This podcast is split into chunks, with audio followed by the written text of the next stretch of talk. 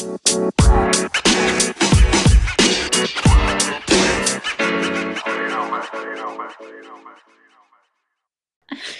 buenas todo el mundo, espero que estén muy bien. Bienvenidos otra vez a Cuatro Ideas. Hoy estamos, bueno, de hecho, tres ideas otra vez, gente. Eh, estamos hoy con, bueno, con Isa Borrero otra vez, con Mafe y con Nata. Ante todo, buenas noches. Bueno, entonces, eh, Mafe, ¿de qué vamos a hablar hoy? Corta. Claro que sí, compañera. Eh, bueno, el día de hoy vamos a hablar acerca de la violencia intrafamiliar de F is for Family. So, vamos a empezar. Entonces, Denso, mm, temazo, temazo. Entonces, em, bueno, este tema es muy largo, así que principalmente, em, ok, ¿ustedes qué creen que delimita la violencia intrafamiliar? O sea, ¿qué, qué es literalmente la violencia intrafamiliar? Ok. Eh, bueno, voy a comenzar. Yo creo que la violencia intrafamiliar es como una forma de excederse eh, de una forma física y verbal. Digamos, abusar, por así decirlo, de la confianza que hay entre una relación familiar. Entonces, no sé, digamos que el hecho de que yo te diga algo a ti grosero, solo por el hecho de que, era, de que eres mi familia, eh, pues en lo personal creo que es incorrecto, porque de todas formas sigue siendo una persona y, y, el hecho de que seas mi familia, pues tampoco me da el derecho a usar de ti o traspasarme con, pues, contigo. Igual forma, pues, en una forma más física es como, no sé, eh, violentarla de cierta forma, digamos, dando golpes o abusando de ella, pues, bueno, abusando sexualmente o, bueno, traspasándose de lo que sería normal en una relación familiar. Y sí, creo que es más que todo como traspasar esas líneas humanas y personales. Bueno, pues yo estoy igual en los mismos términos con lo que acaba de decir eh, Nata, el hecho de pues que la violencia intrafamiliar o pues la violencia familiar para mí es como pasarse de esos límites donde llega la integridad de la otra persona, o sea, cuando la integridad de la persona que está a mi lado o mi familiar eh, se ve en riesgo, se ve violentada, desde ahí empieza la violencia, tanto física, verbalmente o pues con acciones que pues uno tiene dentro pues, de su hogar y todo eso. Entonces, eso es lo que yo pienso como violencia intrafamiliar. Mm, bueno, entonces mi turno. Yo creo que principalmente antes de hablar de violencia intrafamiliar tenemos que saber que es una familia, ¿no? Yo considero que siempre como que delimitamos a la familia como a, a la sangre, como genéticamente lo que es una familia, como, bueno, yo sé que él es mi familia porque, no sé, es el hijo de mis abuelos o algo por el estilo. Eh, sin embargo, considero que hay algún punto que muchas personas necesariamente se, siendo parte de nuestra familia, pues también se vuelven familias, y sea con el tiempo. O si no, no existirían las personas casadas o eso, porque pues literalmente no tienen nada que ver con su sangre. Entonces, em, creo que a partir de eso, cuando traspasas como, como la confianza y el cariño que alguien te da, como esa relación que tienes con otra persona, sin importar si no es tu familia o si, bueno, mientras la consideres familia, solamente con el hecho de hacerla sentir mal, porque muchas veces, veces no es física, como los, como los comerciales de no te quedes callada, denuncia. Creo que cuando pasa ese tipo de situaciones de, ay, no vayas a la universidad, cosas así como de rebajarse, como entre ellos, sin importar si eres mujer, hombre, niño, cosas por el estilo, creo que cuando se rompe como ese lazo de respeto, ya es como empieza a ser violencia, porque igual todo el mundo se cansa en algún punto, ¿no? De que si digamos te dicen todos los días que no sirves para nada, que nunca vas a llegar a la universidad, así sea tu tía el que te lo diga, o sea, en algún momento llega como a joder, ¿no? Como, ay, ya cállate un rato, señora estúpida. Sí. Entonces creo que sí. Entonces, teniendo eso en cuenta, ¿creen que tienen que querer a alguien solamente porque sea parte de su familia? O sea, digamos, el ejemplo de la tía, su tía es una zapa. No. ¿Tienen que quererlo solo por ser su familia? No, porque realmente yo digo que el tema de la familia, como que, no solamente en la familia, sino pues en todo general, creo que es algo que pienso y que es que uno para poder querer a una persona tiene que ganarse ese cariño. O sea, no por el simple hecho que tú tengas un título o un nombre, o seas la persona que seas, pues no te va a caer así de la nada o te va a tener respeto. Entonces, digamos que, eh, hablando de la tía fastidiosa, digamos, no creo que uno debería... Lo que pasa es que eso también tiene como muchos choques, porque Mm. uno puede como no decir, decir, no, es que esa tía me cae como un culo, esa tía es un fastidio, no sé qué, pero tu mamá está ahí al lado diciéndote, sonríe, no digas nada, por favor, saluda a tu tía. Y no sabe, hola tía, ¿cómo vas? ¿Todo bien? Y ya, pero aún sabiendo, o sea, que uno no lo quiere y no lo respeta, no creo que uno debería querer o amar un miembro familiar solo por el hecho que sea familia. Yo creo que, pues, igual, o sea, creo que el hecho que sea de tu familia no significa que lo tienes que querer. O sea, si tienes, no sé, un compromiso con él por ser de tu familia o una relación.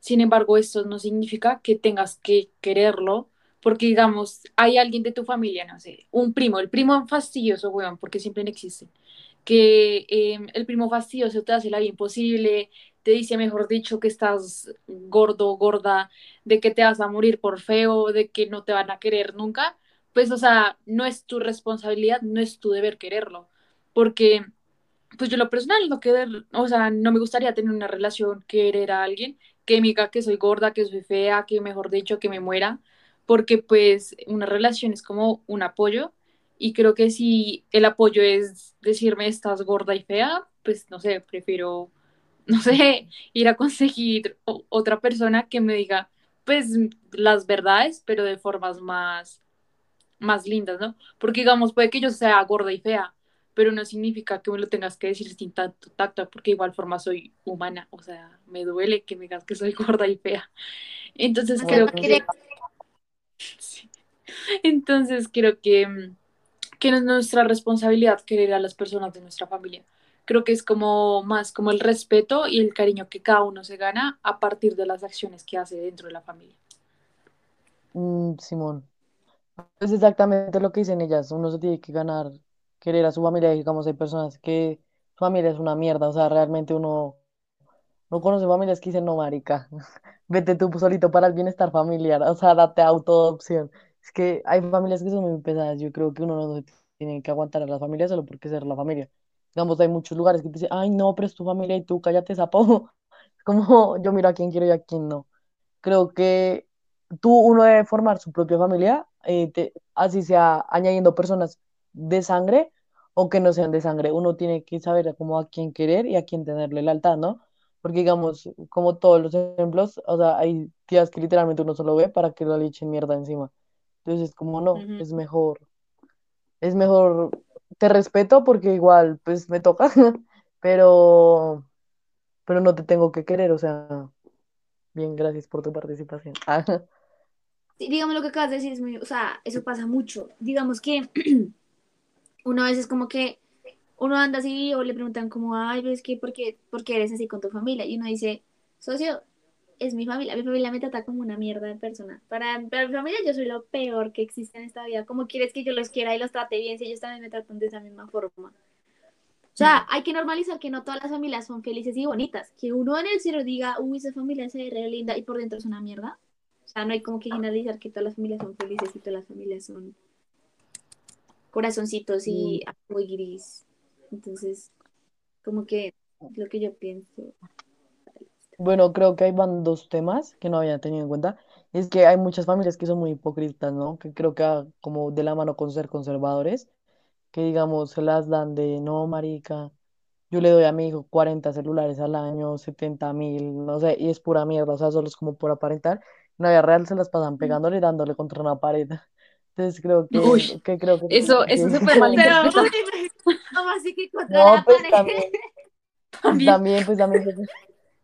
O TikTok, sea, creo se que un. ¿no? Pero pues, yo siento que en familias muy pesadas también, como lo que les decía, como ser muy conservadores, que te obligan literalmente a quererlo solo por ser tu familia, como, no, eso lo dice Dios y yo, "Ps, cállese. Ujú. Entonces creo que eso también No ser. eso también. Yo digo que eso también va ligado mucho a como normalmente como personas nosotros siempre estamos buscando la aprobación y como la aceptación de la sociedad. Digamos, lo que estás hablando, una familia que se la pasa, no, nosotros nos vamos de viaje, le compramos este nuevo carro a mi hijo, somos una chimba, somos felices, pero realmente es una familia en la que los papás tratan como un culo a sus hijos, se la pasan, no sé, digamos, entre un ejemplo, los presionan para que sean los mejores sabiendo que ellos tampoco son los mejores y muy seguramente sea un ambiente muy pesado dentro de la familia y que cuando salen es como, a ver, vamos a aparentar que somos felices para que nadie nos pregunte y que siempre vean la buena cara. Y pues eso tampoco es, eso está bien. O sea, señora, no siempre vamos a tener todo bonito dentro de sus familias. O sea, hay problemas. Normalmente, cuando una persona convive con otra, siempre va a haber problemas. La convivencia no es fácil, gente. Y eso depende de cada persona y como de cada familia, cómo lo maneja. Pero, pero no hay que siempre aparentar.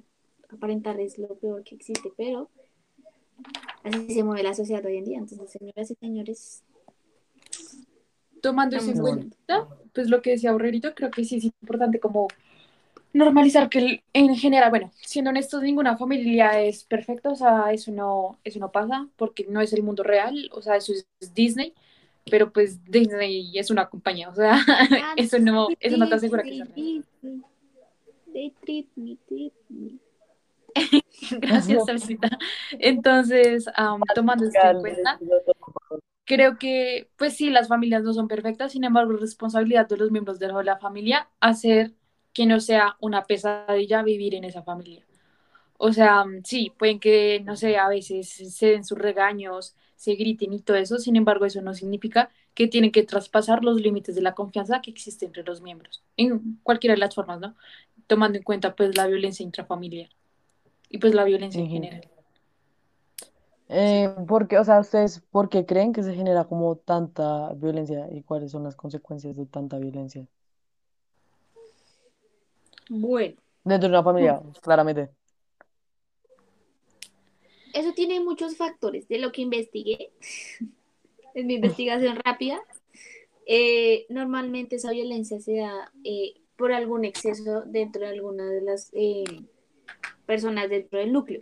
Es decir, una persona que es, eh, normalmente abusa del alcohol o pues tiene problemas mentales o tiene como rayes o tiene problemas de ira, normalmente esos son como los mayores potenciales a que dentro de una familia haya una violencia intrafamiliar. Porque normalmente una violencia intrafamiliar viene al abuso, pues tanto físicamente, verbalmente, hasta llegar a los abusos sexuales hacia algún miembro de la familia normalmente, pues los casos que yo conozco y pues que he conocido son porque es un padre que tiene problemas de ira o tiene problemas con el alcohol, que normalmente lo que hace es llegar a desquitarse con cualquiera de los miembros, mamá, hijo, perro, lo que sea, eh, por el hecho de que no están saliendo las cosas como él quería o porque llega el momento en el que los pensamientos de cada persona pues chocan, como que esas diferencias hacen que pues haya como un conflicto, pero ese conflicto va más entonces, creo que es eh, como por algunos de las, las o sea, esa violencia familiar se da por algún, eh, por decir así, como choque entre pensamientos o acciones dentro de una familia. Ok. Bueno, voy a seguir yo. Yo en lo personal creo que son muchas cosas que pueden influir en una eh, relación pues abusiva entonces, primero yo diría que, como decían, pues creo que esto es algo un poco más familiar, psicológico, bueno, como lo quieran ver, y son los traumas con los que las personas crecen, ¿no? Porque, digamos, si a un niño chiquito lo violan o sufre de alguna enfermedad o algo que afecte su autoestima o en general su desarrollo, pues en la adolescencia, creo que esto puede influir en el modo en el que ve las relaciones y la correcta forma en la que funcionan, ¿no? porque digamos puede comenzar a creer que, digamos, en una, en una persona que sufrió eh, una enfermedad alimenticia, que no sé, tuvo anorexia o sobrepeso o algo así, pues a estas personas les dicen, no sé, normalmente las abusan como diciendo como eres un gordo, estás demasiado flaca. Entonces creo que las personas pueden normalizar esos hechos y decirlo en una relación como es que estás muy gorda, es que estás muy flaca y pues eso pues eso daña a las personas, ¿no? Aunque sean tu pareja, pues creo que hay mejores formas, pues, de ayudar a tu pareja que diciéndole, pues, las cosas así súper, pues, de una. Aunque también es importante decir la verdad, pero todo con tacto, ¿no? Porque, pues, tampoco sabemos por qué la persona está en esa situación. Um, de igual forma, pienso que los abusos, o sea, lo que decía Borrerito de abusos de diferentes sustancias, de diferentes situaciones, creo que también llevan a las personas a sobrepasarse en lo que es una relación, en cualquiera de los sentidos. Y, y con esto, pues está la autoestima, ¿no? Porque, pues depende cómo la persona crezca, cómo se percibe a sí mismo y cómo percibe a los demás y cómo percibe lo que es correcto y es incorrecto dentro de una relación y pues lo que se puede llevar dentro de esta. De igual forma, y creo que esto es algo muy común, es el machismo, de que eh, pues piensan que, no sé, la mujer debe ser la responsable del hogar, la mujer debe ser la responsable de esto, la mujer no tiene voto en esto. Sin embargo, creo que, o, o sea, ya es obvio de que se ha avanzado mucho en este siglo, sin embargo, cabe notar que sí hay muchos micromachismos, machismos en general, y que muchas personas que siguen pensando que la mujer solo sirve para cocinar, y la verdad es que no, porque pues al menos como mujer no me gustaría que me limitaran a una cocina, porque no, gracias y no sé cocinar, entonces mucho menos voy a servir ahí. entonces, las mujeres ya no saben cocinar, entonces no, esto ya es responsabilidad de los hombres. Ya es fundamento, señores, ya no es Mi, si tengo un novio, un esposo, el man se va a morir. No, de hambre. Así que eh, luego sigue eh, otra cosa que creo que es la superioridad en una relación.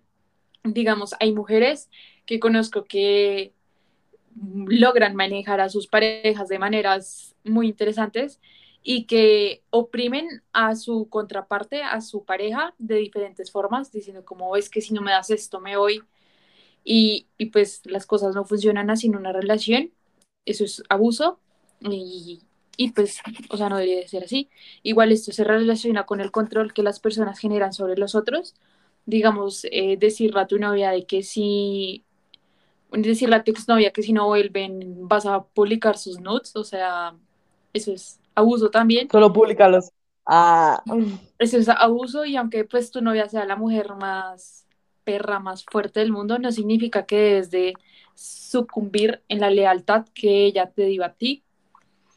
Eh, por otra parte, las metas. Creo que esto ya es un punto que... de disruptividad y es que, digamos, una parte de la pareja puede decir, no, mi, mi meta en este momento es hacerme rico y el otro puede decir, no, mi meta en este momento es conseguir dinero. Y creo que eh, esa como diferencia de metas... ¿Qué? Vas a decir que ambos tienen uno conseguir dinero y el otro ser rico. No, el otro tener hijos. Ah, entendiste rico, perdón. Entonces, como que pienso que esas cosas pueden como separar a la pareja en general, porque pues no buscan lo mismo y, y pues sí. Y de, con esto, de todas formas, pues el dinero el dinero ha ocasionado muchos problemas en el mundo y los va a seguir ocasionando. Ya eso era todo por mi intervención.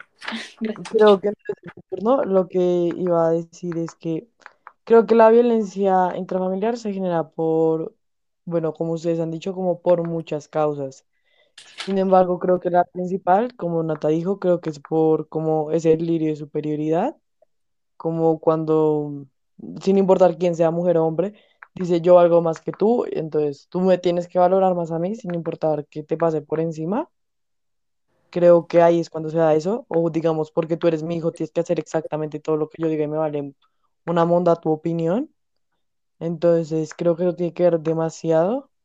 También creo que el hecho de no tener respeto o de no tener como buena comunicación eh, influye demasiado, ¿no? Porque si tú te hablas bien con tus papás, eso se pueden decir como las cosas y como que existe ese método de confianza y de, y de poder decir las cosas sin sentir que te van a dar una paliza que te vas a acordar toda tu vida, creo que es algo importante, ¿no? Porque si no tienen una buena comunicación, pues obviamente tú te vas a reprimir, ¿no? Si tú sabes que, que no sé, que tus papás te van a, te van a matar por dejar una vieja embarazada, ¿sí? En un ejemplo de los los hombres, pues tú no vas a decirle a tus papás que dejaste una vieja embarazada, solo vas y haces que aborte.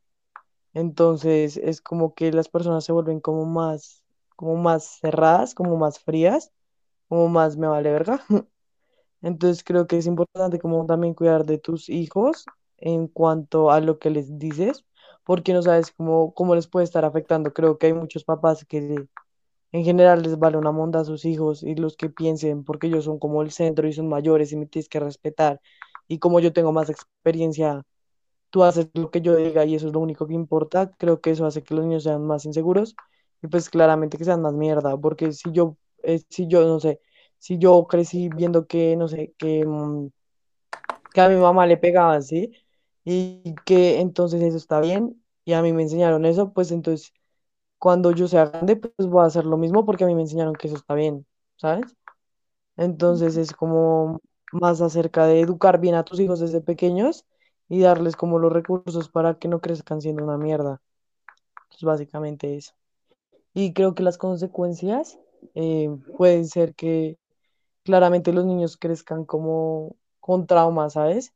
Digamos, si a ti te violan en tu casa, pues obviamente tú vas a crecer con un trauma de desconfianza súper paila, con como de cariño, no sé, eso crea como demasiados trastornos en general.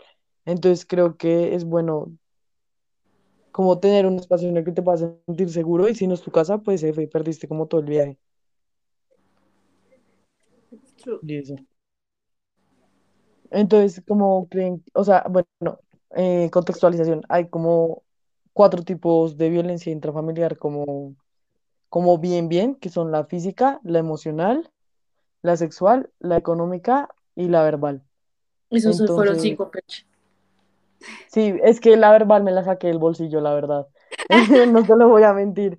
Yo dije, "Mm, a mí- verbal también es una- un tipo de violencia, bueno, lo voy a nombrar y no se van a dar cuenta que dije cinco. Entonces, son cinco. Entonces, eh, háblenos un poco acerca de esto. Espera, ¿cuáles son? Eh, el, espera, espera, los anoto para tocarlos. Um, a ver, fa- eh, a ver, física, emocional. Bueno, si quieren, empecemos por física. A ver, sí. cuéntenos acerca de la secciones. física. Simón, Eh, ¿cuál era la pregunta? Física, violencia física tostada. No, pero ¿cuál es la pregunta? Eh, Bueno, no, háblanos acerca de la violencia física. Estás en exposición, tienes que exponer. Ah, Bueno, buenos días, mi nombre es Isabela Borrero, del grado décimo A. Venga, esa física. La violencia física data como... Ay, no, vamos a quedar como Superman las personas riéndonos de eso. Mentira, no, no, gente, no me maten, lo siento ya. Yo creo que, ahorita nos funan. Cancelada. eh, bueno, la violencia física es algo muy serio, gente, en serio. O la violencia física siendo como agresión hacia otra persona, como golpeándola o, digamos, algo que contra la pared. Eso es tema serio, ahora Fernanda, por favor. Eh, en cualquier hecho, sea grande, pequeño, te golpeen hasta que te sangre la cabeza o que sea como un golpe chiquito, siento que también es una agresión. Llevado en el contexto en el que se dé. Porque digamos que, en experiencia propia, mi mamá, a veces cuando estamos molestando, o sea, se no- lo que pasa es que en mi, en mi casa somos de manos, bueno, de mano pesada. Mi hermana Eso suena como aquí nos pegamos re y a duro. ti toque, te duele. Entonces, a veces mi mamá, no sé, cuando estamos molestando, recochando, o digamos que yo le hago una broma o algo así, es como, ay, debe ser tan boba, pa, y me hace como, como si la, pues no pasa nada porque es el contexto, pero digamos que si ya tu mamá llega y dice, o tu papá, lo que sea, no es que yo no tengo papá, entonces como que,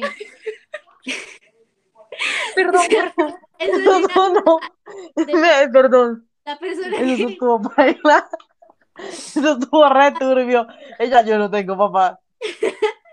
Eh, no sé, llega un te como, ah, que usted rebruta, y pa, te da una cachetada, o te llega a pegar. eso ya se podría contar como violencia familiar, yo vería como violencia, porque pues realmente te están, no solamente te están atacando físicamente, sino que verbalmente, ¿no? Entonces, la, yo digo que a veces esa es la violencia, la violencia física se vio como generalizada porque antes se educaba, entre comillas, educaba a las personas basados en los golpes.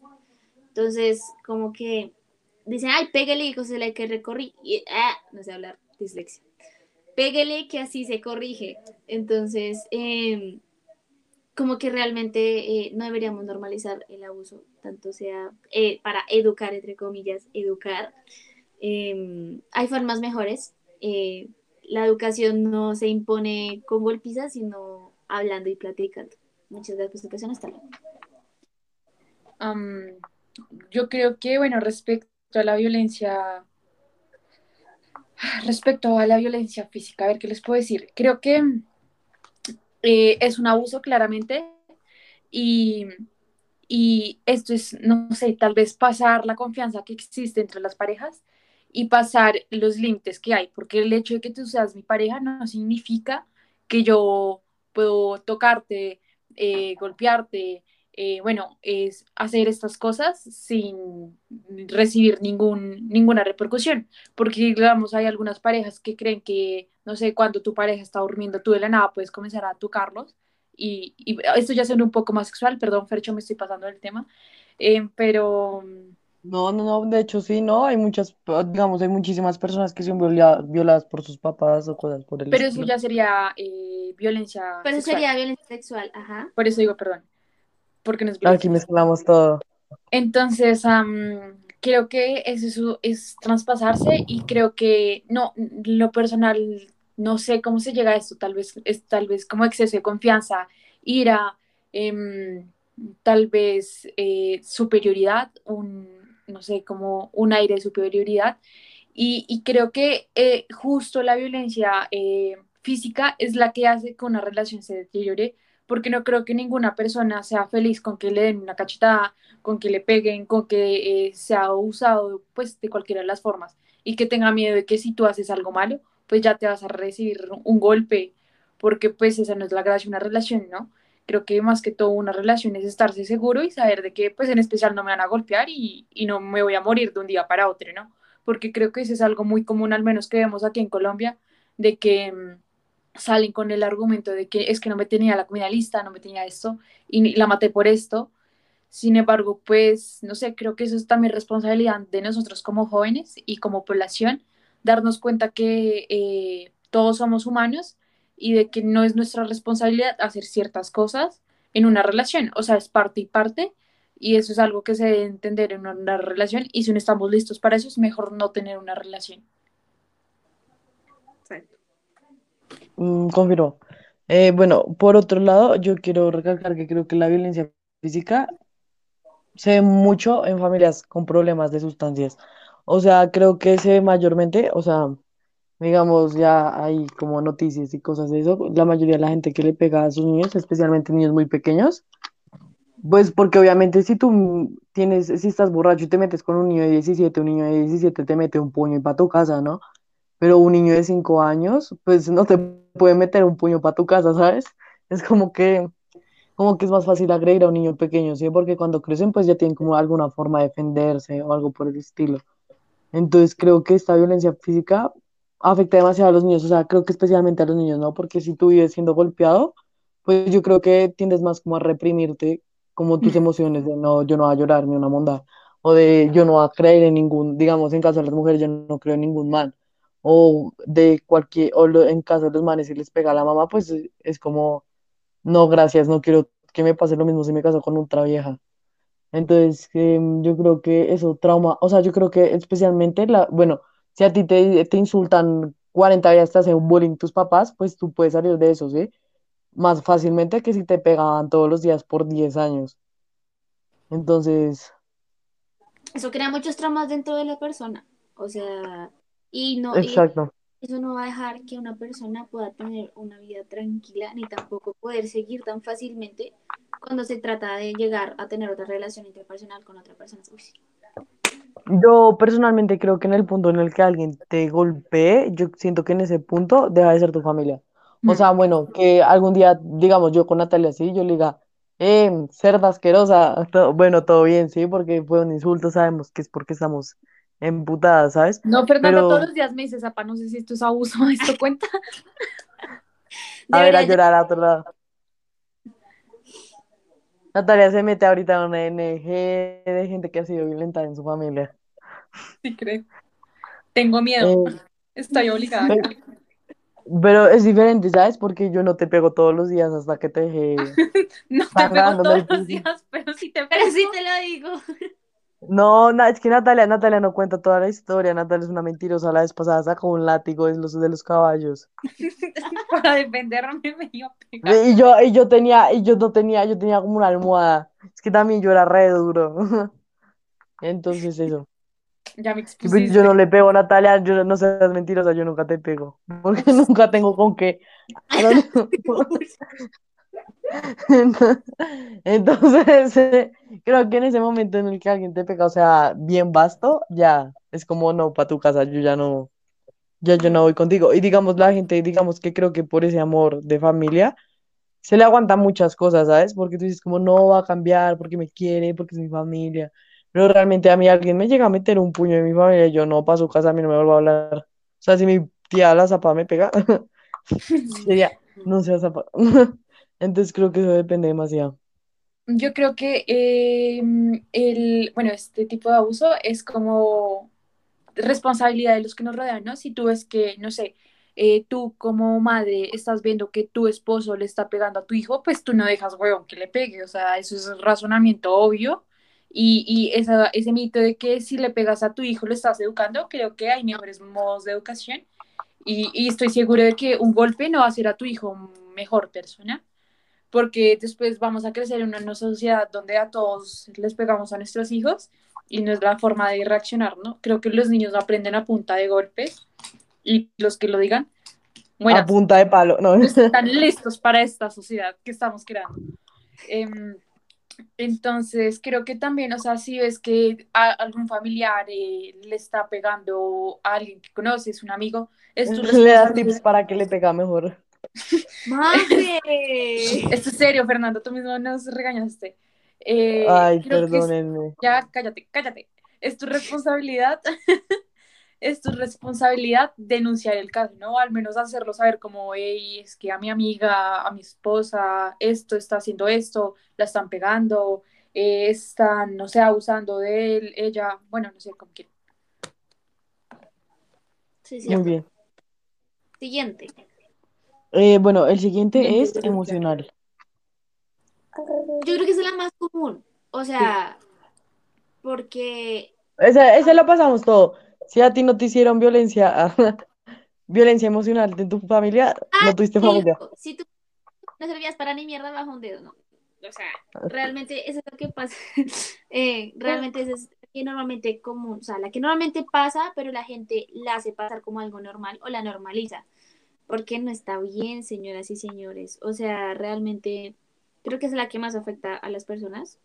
Porque mm, uno busca como que su familia, su mamá, su papá, eh, que lo apoyen y se sientan como orgullosos de sí, aunque a veces una persona diga, no, yo solamente hago mis cosas para mí. No, señora, tú siempre estás buscando la aprobación de algún lado. Y realmente eh, esa, esta violencia creo que es la que eh, a veces no son conscientes los adultos, bueno, no solamente adultos mayores, eh, personas en general, las personas, eh, porque hablan y luego dicen, uff, parce, la cagué.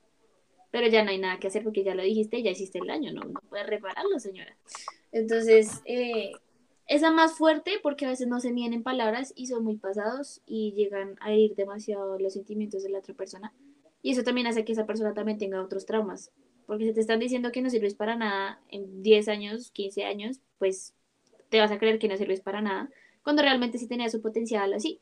Yo digo que también va, algo que también pasa es que esa violencia, yo la veo también eh, el momento en el que tú no apoyas eh, como que esas cosas que te dice tu hijo, digamos, no, mamá, me gusta pintar, y tú usted para qué va a pintar, se va a morir de hambre, ¿qué le pasa? Usted no sirve para nada, no sirve para pintar, y uno es como, marica, güey, mi mamá, debería decirlo al menos que si no sirvo para esto, al menos decirme la mentira de sí, sirves, eres el mejor hijo, te amo, pero no, no.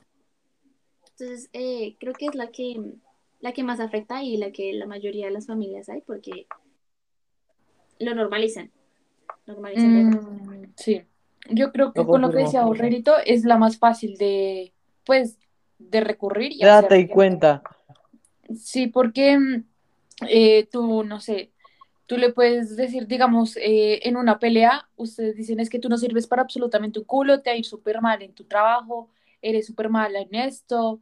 Y, y creo que aunque pues estemos bravos, eso no significa que deje de ser mentira para nosotros. Porque si lo dices es por alguna razón y después aunque pidas disculpas, pues ya queda ese dolor de que lo dijiste y de que pues hay cierta verdad, ¿no? Porque si no lo dijeras para herir a la otra persona, pues no lo estarías diciendo.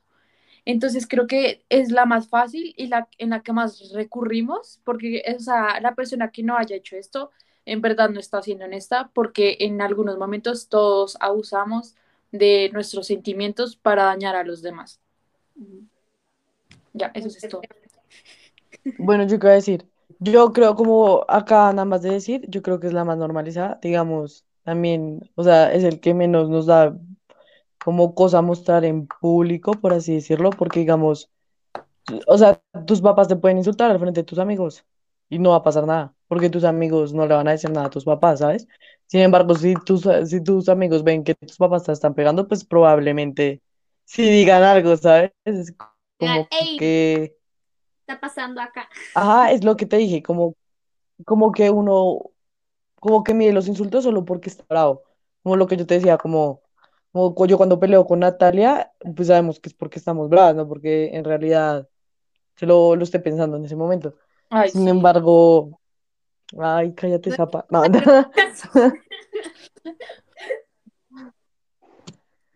Entonces creo que tenemos, o sea, yo creo que toda la, todos los tipos de violencia, sin importar si es intrafamiliar, contra la mujer, doméstico, bueno, entre otros, eh, todos yo creo que empiezan por lo verbal, ¿no? Desde que, digamos, tu pareja te diga, no sé, gorda y juepu, ¿no? Yo creo que ahí y tú no, la, y tú no hiciste nada, ¿es eso, no? Ay, es que no se te viene esa cosa. exacto, yo creo que desde que te dejes tratar mal verbalmente, ya ahí permites que pasen muchas cosas, ¿no? Digamos, si tú no, si tu novio, tu, tu papá, una cosa de esas te dice como, no, gorda, hijo, de-", no, ya tú ya deberías decir como, no, o sea, calma las tetas, trátame bien, calma las tetas. calma las tetas. Las tetas. Entonces ya, yo creo que el, el verbal empieza todo. Realmente sí, o sea, después la- el resto, todas empiezan por el, por el verbal. Y luego ya van tomando como más, como por decirlo así, va avanzando hasta llegar a esos puntos, digo yo. Ujú, confirmamos. Bueno, el next es el, bueno, eh, yo creo que estos tres, bueno, estos dos los podemos meter en uno, pues para no alargarnos tanto, emocional y sexual. ¿El emocional no es lo mismo que antes? Eh, Ya tratamos emocional. Lo que pasa es que el emocional lo juntamos con el de verbal. Sí. Ah, bueno, ya ese ya está juntado muy bien, entonces sexual. Qué efectivas. Uf, es ah, denso. Creo que este es el más denso. Bueno, primero que todo, cabe aclarar de que esta es nuestra opinión, ¿no? Estos, estos podcasts son nuestra opinión y si no les gusta algo, pues recuerden que es nuestra No opinión y somos Demanden, libres. no mentiras. No nos demanden, por favor. Ah, no. Nadie nos va a demandar porque Libre. va a escuchar. No mentiras. XD. Bueno, ¿alguien va va a empezar? Bueno, es que no sé cómo empezar. Es un tema muy denso al que uno pues, debe tener respeto porque pues no es fácil.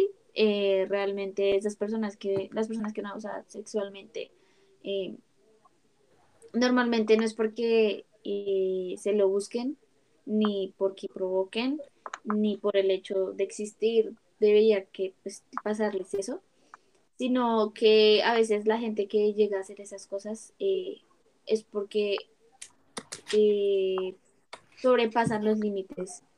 Y realmente es algo que la gente debería estar muy consciente de ello y que sea que en verdad es un problema en la sociedad porque normalmente todos los casos de violencia sexual es porque o fue mi tío o son o sea, normalmente esos casos se dan dentro del núcleo familiar mi papá a veces también sucede los hombres también son acosados sexualmente también son Mm. violentados sexualmente eh, mi mamá mi tía mi abuela bueno mi abuela no bueno no sé eh, mi tío el amigo de mi mamá, el amigo de mi papá.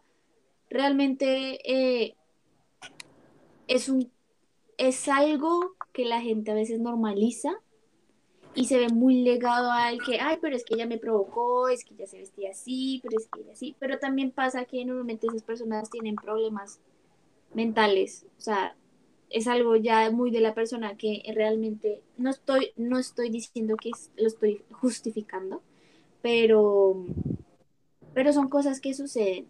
Y si uno no tiene el apoyo, si uno es víctima de eso, uno lo que quiere es ser escuchado. Obviamente uno tiene miedo, porque pues no es fácil, pero, pero siento que en ese momento es donde más necesitas una persona que te escuche y que te ayude a salir de eso. Porque en muchos casos es como, mamá, pasó esto, me violó mi tío, ay, eso es pura mierda, ¿usted qué le pasa? ¿Qué está diciendo? ¿Por qué dice esas cosas? Y, y muchas veces esa persona tiene que convivir con su violador. Entonces realmente es un tema muy denso que realmente deberíamos tener, tener más conciencia sobre ello y, y que a todos nos puede suceder, a un niño, a una niña, a un chiquito, a una chiquita, a una mayor, a una menor, nos pasa a todos, porque por el simple hecho de vivir ya estamos vulnerables a todo lo que pasa en esta sociedad. Entonces, es lo que yo pienso. Sí. Bueno, con esto lo que decía Borrero, creo que eh, no, no debemos deslegitimizar una, algo que nos cuenten sobre la violencia sexual. Es muy grave, sí, y, y creo que por ese mismo hecho no debemos asumir de que eh, ya porque sea alguien chiquito nos está diciendo mentiras, porque la mayoría de los casos no es así. Y los adultos pueden normalizar el hecho de que, ay, es que mi tío me tocó allá en la florecita y, ay, pero es que solo te estaba cuidando. O sea, eso no se debe normalizar, porque si tú como padre no lo haces, mucho menos lo tendría que hacer tu tío. El tío, pues, de, del muchacho, de la muchacha, bueno, como lo quieran ver en el ejemplo, y, y, pues sí, primero que todo, no normalizar las acciones que pasen, porque pues es nuestra responsabilidad cuidar a los chiquitos, cuidar a las personas que se van a convertir en los miembros de una sociedad creciente y una sociedad en la que esperamos que todos seamos mejores, ¿no? Eh, y tomando esto en cuenta, creo que también otras formas en las que se llega a la violencia sexual es el abuso de poder y confianza que existe en una relación. Digamos, si en una relación puede haber alguien oprimiente sobre el otro individuo, digamos, y, y forzar, la, forzar los actos sexuales que se lleven, pero pues esto debe ser algo concordado y no, y el hecho de que estés oprimiendo a la otra persona para que ocurra no es algo correcto y no es algo que se debe llevar porque en realidad es como someter a la persona a algo que no desea. Y el hecho de que no lo desee es pues ya repudiante que se esté sometiendo la persona a ese acto. Creo que de igual forma esto, también las personas tienen la responsabilidad, pues si ven que están en una relación, relación, uy, yo siempre tengo problema decir relación, Dios mío, de 2000, desde 2017 diciendo relación. Perdona. Eh, si, si, ven que, no sé, tienen una relación tóxica, es su, es su responsabilidad decir como, hey, no más perrito, o sea, puede ser el amor de mi vida, pero aquí terminamos porque pues no me puedo dejar controlar por ti, o sea, y creo que esto es para todos, todas. No se dejen mangonear por personas que no quieren que ustedes les vaya bien o que los estén controlando. De hecho, también algo, voy a hacer un paréntesis, eh, no solamente la violencia sexual se da dentro de las familias, sino que también puede ser dentro de una relación. Porque, o sea, lo que yo me sé es que una relación, o sea, de una relación sexual a una violencia sexual está el consentimiento de si una persona quiere o no hacerlo. Entonces, si tú dices que no, y él dice, ay, no, no pasa nada, es un no, él tiene que respetarlo. Y si él, si, si él sigue después de eso, mija, ya. Ahí ya se considera una violencia. Desnuncia. Una violencia sexual, de hecho. Entonces, si él dice que, tú dices que no, él dice que sí, mija, salga de ahí corriendo. Bueno, pues eh, lo que decía Horrerito, que esto no solo aplica para las relaciones, pues violencia intrafamiliar, aplica para cualquier eh, tipo de violencia, ¿no? Y tomando, pues, continuando con lo que decía, creo que también se recurre, pues, a esto de, se llega a esto de violencia sexual por los traumas psicológicos que se pueden desarrollar en la persona. Digamos, creo que al menos algo en lo que yo estoy concordando con Fernanda es que una persona que abusa de sustancias, al menos como el alcohol, es más probable a caer en esto porque pues la mayoría del tiempo no está sobrio y no sabe lo que está haciendo y recurre en sus deseos y no es consciente de lo que está pasando a su alrededor.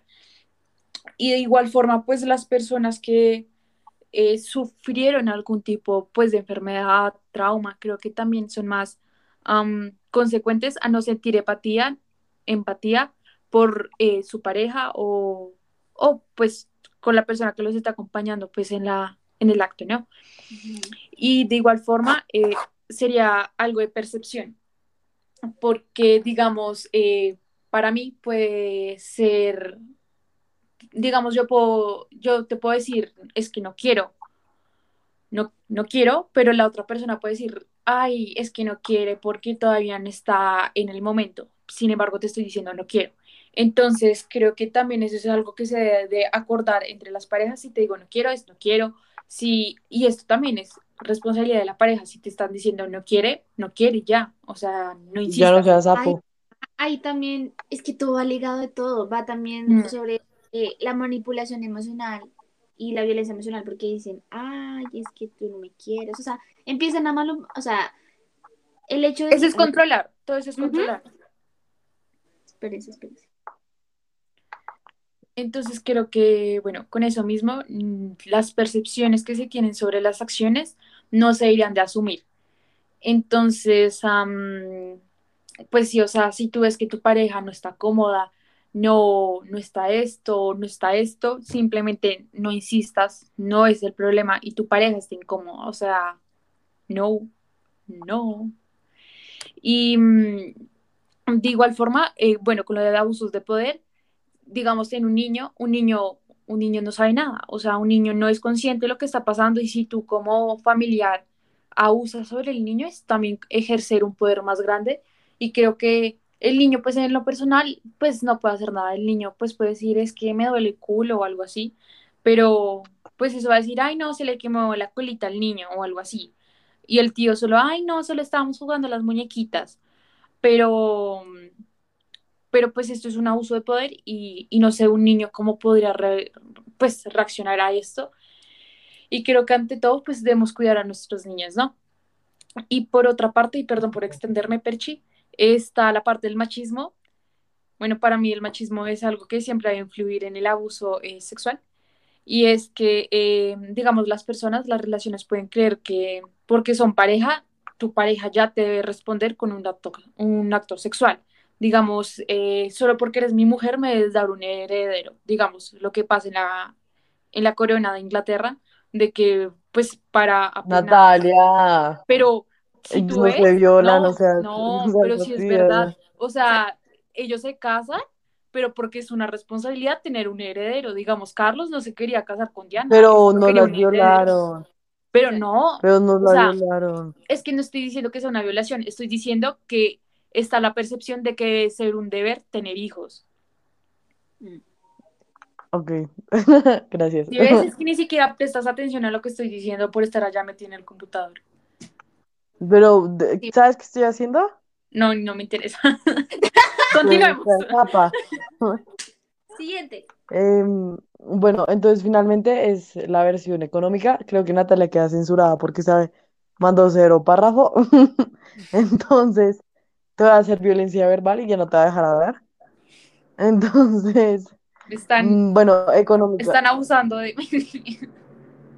Yo creo que hay muchas personas que se les dificulta conseguir trabajo, ¿sí? Especialmente si eres mujer en Colombia, tienes aún menos posibilidades de conseguir trabajo.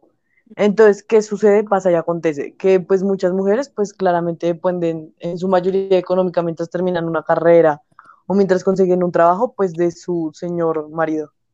Entonces lo que pasa es que los hombres, ah, como yo te mantengo, como yo hago eh, lo que quiera, pues tú tienes que hacerme caso y punto, o sea, no te estoy pidiendo tu opinión.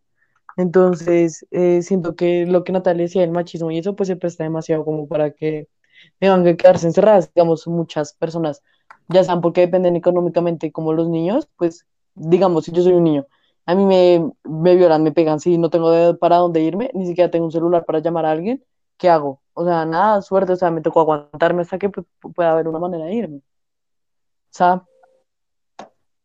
Exacto. o sea, realmente es triste, es triste saber que las personas que sean violentadas no se salen de esos núcleos de violencia por el hecho de que no son económicamente dependientes. Son económica, perdón, que son económicamente dependientes a esa persona que pues les da, o sea, que pues, abusa de ellos, ¿no? Eh, y es triste, es triste porque uno no debería depender económicamente de una persona y más cuando uno no tiene un buen trato dentro de eso. Entonces, eh, pero digamos que eh, hay lugares donde uno puede ir cuando pues llegan a pasar eso, como pues, fundaciones y esas cosas, eh, pero pues la gente no conoce sobre ellas, entonces por eso tampoco hacen algo al respecto. Entonces, siento que es la violencia más estúpida que existe, o sea, real, pues no, no estoy diciendo que está mal, no estoy diciendo que no debería existir, pero realmente no creo que Pues ningún tipo de violencia debería existir, ¿no? Pues exactamente, pero digamos que, o sea, no siento que por el tema económica debería violentar a una persona por el hecho de que no tuviera plata. O sea, señora, no, amiga, no debería. Entonces, Médicate. eh, pero eso debería pasar con todas realmente. em, pero la económica me parece, debe ser eh, absurdo, absurdo, me parece absurdo realmente. Eh, no tengo nada más que decir. Ya, bueno, entonces, eh, Yo no básicamente puedo hablar. fue todo. O sea, si me censuraste, Ah, ¿verdad? bueno, sí, termina. Bueno, sí, termina. Iba a Eh, censurar, pero me, me sentí mal. Bueno, eh, uy, perdón. Ante todo, perdón. Eh, bueno, eh, yo pues solo quisiera agregar que em, para que Fernanda no me censure, de que ya se me olvidó. Ay, perdón. De que. Por eso se ganó la censurada. De que pues estoy de acuerdo con Borrero. Pues sí, o sea, en general ninguna violencia debe existir. Y la económica, creo que eso es- ya es más como hacer sentir insegura a la otra persona. O sea, creo que en cualquier momento de una relación, la otra persona es dependiente de la manera económica y, y pues el hecho de que yo no esté recibiendo un ingreso no significa que, que no me duela no recibir un ingreso, porque pues si yo no estoy recibiendo un ingreso, pues sé que soy una carga y, y creo que en cambio, pues no sé, de decir como es que no sirves para absolutamente un culo, creo que tal vez deberías decirle a tu pareja como, hey, ¿quieres que te ayude? ¿Cómo te puedo ayudar? Porque pues uno también le duele, ¿no? Ya. Ya, bueno. Entonces, como dijo Borrero, ya es hora de cerrar porque nos extendimos un poco bastante. Como dijo el doctor, el Entonces, doctor, parto con dolor. parte con dolor. Entonces, eh, resumen Fast and Furious. Eh, bueno, primero, eh, no tienes que querer a una persona solamente porque sea de tu familia, sino porque se lo ganó, al igual que el respeto. Eh, si sufres algún tipo de violencia, denuncia. Hay muchísimos grupos en No te internet que te pueden ayudar. Callado. Exacto, no te quedes callado. Qué asco. Mm, eh, si tienes hijos o si conoces personas que lo sufran, pues intenta ayudarlas. Y si tienes hijos, críalos bien para que no crezcan siendo violentos y La máquina de caso, señoras. Exacto. Em, no tienes que abusar de una persona solamente por su apariencia física, porque sea más débil que tú, y mucho menos si una persona te dice, no me toques, no la tocas y ya, aprendes, No, eh, usas comprensión mental para entender eso. Y finalmente, si estás en una pareja y una persona tiene plata y la otra no, pues es para apoyarse, igual tampoco, la idea tampoco es mantener a alguien, ¿no? Y que abusen de ti también, sino es apoyarse. em, si quieres a alguien, no debes violentarlo y mucho menos causarle algún tipo de daño. Y ya creo que eso es todo. Denuncia. No te quedes callado. Denuncie. Bueno, señoras, gente que nos escucha, La eh, gente, muchas- la gente del pueblo. eh, gracias por escucharnos otra vez en esto llamado Cuatro Ideas. Espero que les haya gustado. Por favor, nos siguen en todas nuestras redes sociales. Nos encuentran en todas como Cuatro Ideas. Eh, nada, picos en esas nalgas. Los queremos. Love you. Pásenla bueno. Gracias. Adiós. Nos vemos la próxima semana. Bye. Adiós.